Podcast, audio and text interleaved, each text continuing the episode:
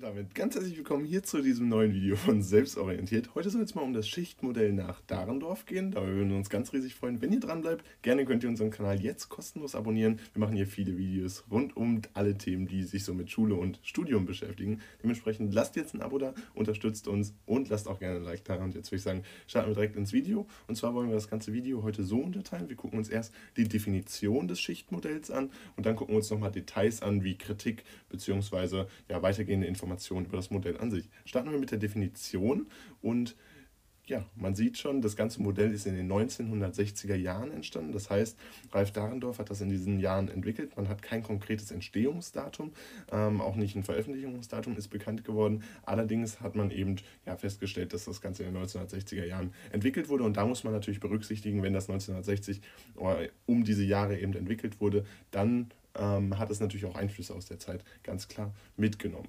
Allerdings ähm, differenziert er nur nach Berufshierarchien. Das heißt, wir haben ja andere Schichtmodelle, die auch noch andere vertikale und horizontale Faktoren einbeziehen, wie zum Beispiel die Sinusmilieus, die gucken wir uns in einem anderen Video an.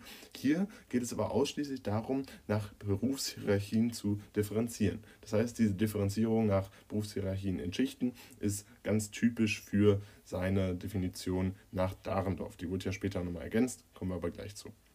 Außerdem ähm, legt er fest, dass größtenteils in Arbeiterschicht und Mittelstand unterteilt wird. Außerdem gibt es noch die Unterschicht, die ist allerdings nur mit 5% vertreten. Arbeitereliten, die sind auch nur mit einer geringen Prozentzahl vertreten.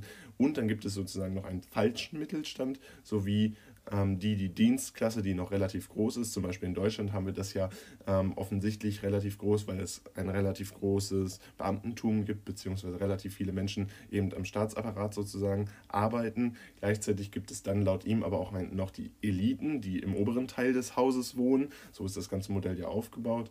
Und diese Eliten sind sozusagen unter einem Prozent und vertreten eben eine ganz geringe ähm, mit Kapital angesetzte Masse zum Beispiel wäre jetzt ein Vorstandsvorsitzender Teil dieses Schichtmodells.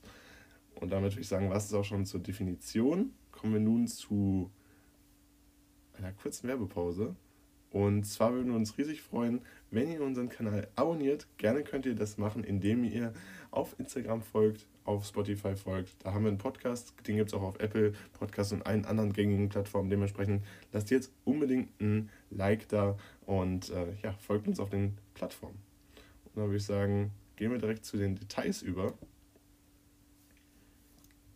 Und zwar gibt es bei den Details ein ganz wichtiger Hinweis. Und zwar wurden weitere Unterteilungen von anderen vorgenommen. Das heißt, wir werden uns auch nochmal später ein anderes Schichtmodell nach Geisler angucken. Das ist eine der bekanntesten Unterteilungen, die eben von diesem Hausmodell nach Dahrendorf nochmal übernommen wurden, beziehungsweise die nochmal abgeändert wurden. Dabei ist es besonders schön, dass dieses Schichtmodell ja sehr stark verbildlicht. Das heißt, wenn ihr das Ganze mal googelt, dann werdet ihr sehen, es gibt da bestimmte Hausmodelle, die ähm, das Ganze auch sehr veranschaulich darstellen. Und ähm, gleichzeitig hat man natürlich auch eine enorme Simplifizierung, dadurch, dass eben nur die Berufshierarchien einbezogen werden und man das ganz klar in wenige Schichten einteilt, beziehungsweise ja dieses Haus nutzt ähm, hat man natürlich eine begrenzte Fläche, simplifiziert das Ganze und dadurch ist es sehr einfach zu merken, sehr einfach ja, darzustellen.